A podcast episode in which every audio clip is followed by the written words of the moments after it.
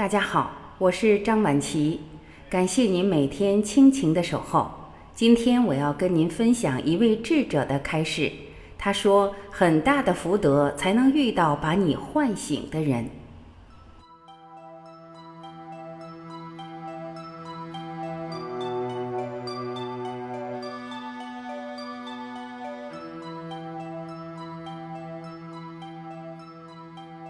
你必须拥有很大的福德，才能遇到那个把你唤醒的人。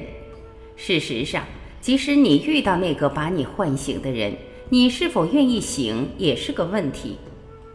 有很多人觉得睡觉更舒服，有些人找老师并非为了觉醒，而是为了睡得更舒服。很久以前，在一个严重干旱的国家。有个备受尊敬的占卜者预言七日之后终将下雨，他的预言实现了，大家都非常高兴。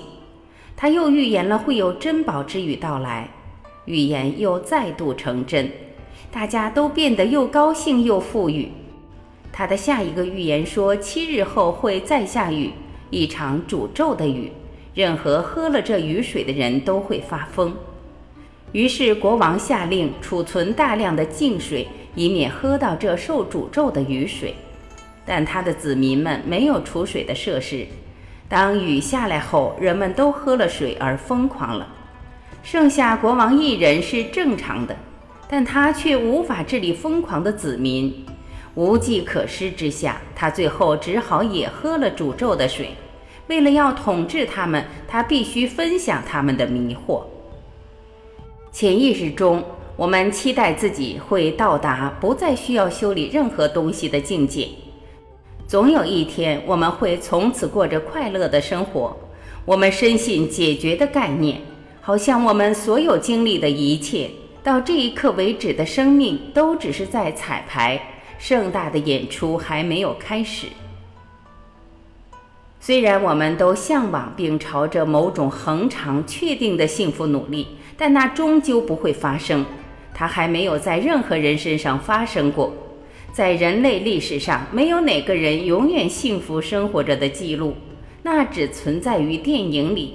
可是我们不断认为永恒的幸福是存在的，还有比这严重的幻觉吗？这是一个绝对的幻觉。事实上，佛教徒所要做的事，就是从这个幻觉中逃。所以，佛教是在面对现实，而不是逃避现实。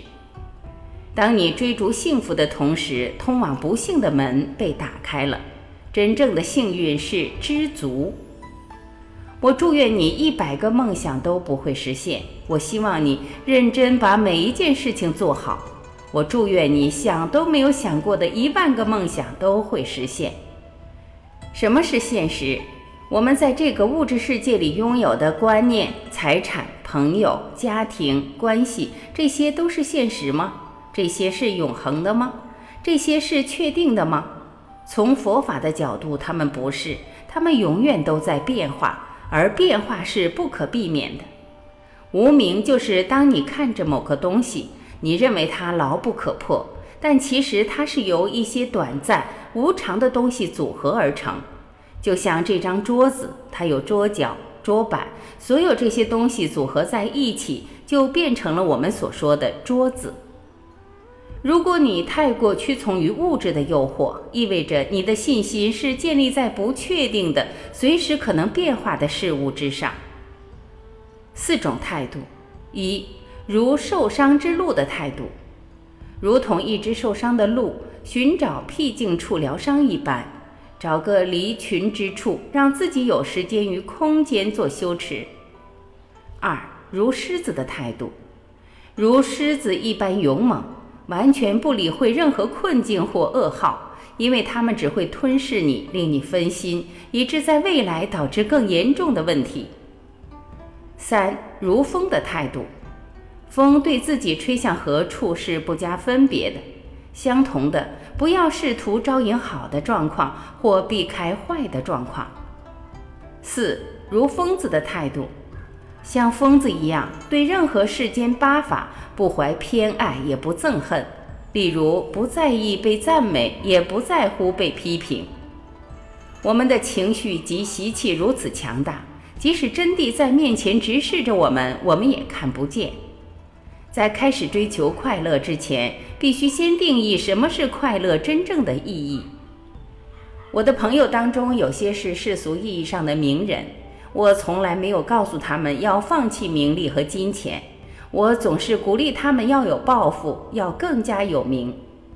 佛教跟世俗生活并不冲突，世俗生活从来不是问题，对他的执着才是问题。假如你有一千公斤的黄金，但你并不执着于它，那没有任何问题。假如你有一块饼干，但你的注意力都是如何守住它，不失去它，那即使只是一块饼干，也是个很大的问题，因为你太执着。当你能够觉察不确定性，当你确信这些相关联的成分不可能保持恒常与不变时，就能升起无畏之心。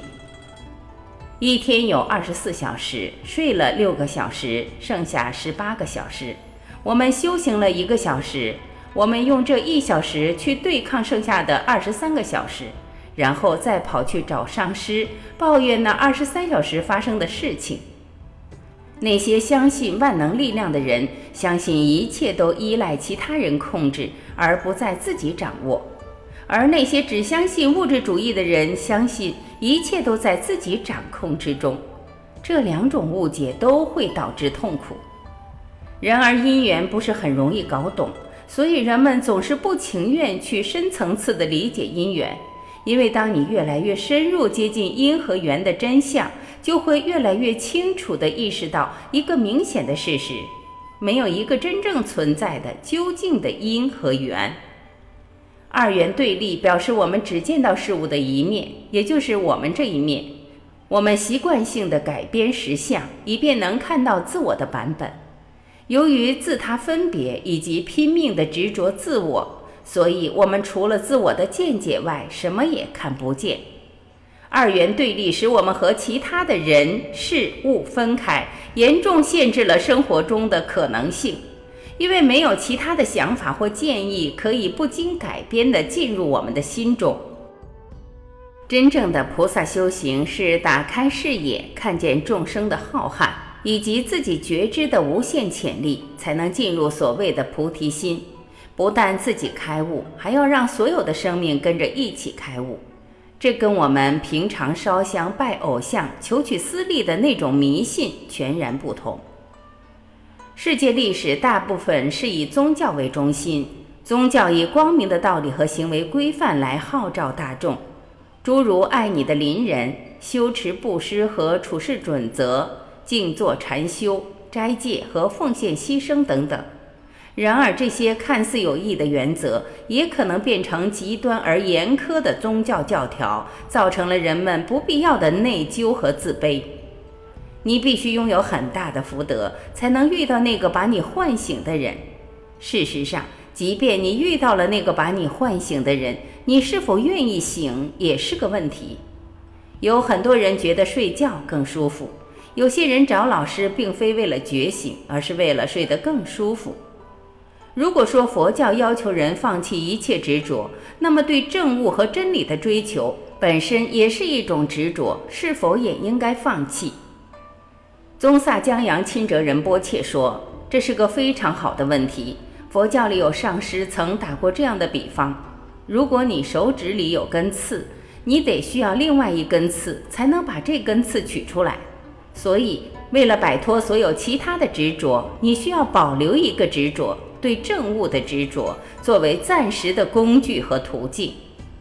如果你变得太物质主义，你就总会有种自卑感。”就算你继续逛街、涂指甲、抹口红，你依然可以成为一个佛教徒。只要你心中有觉知、有慈悲、有善心。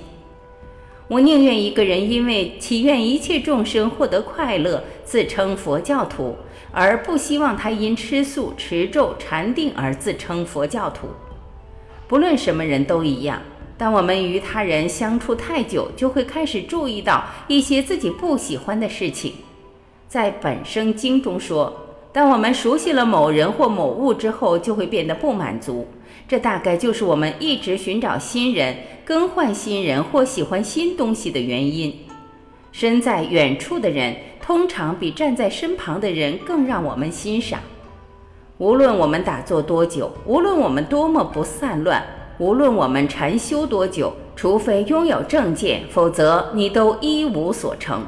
除非你拥有正见，否则这些不会带给你任何成果。你仍然处于网中，仍旧是被捕获的鱼。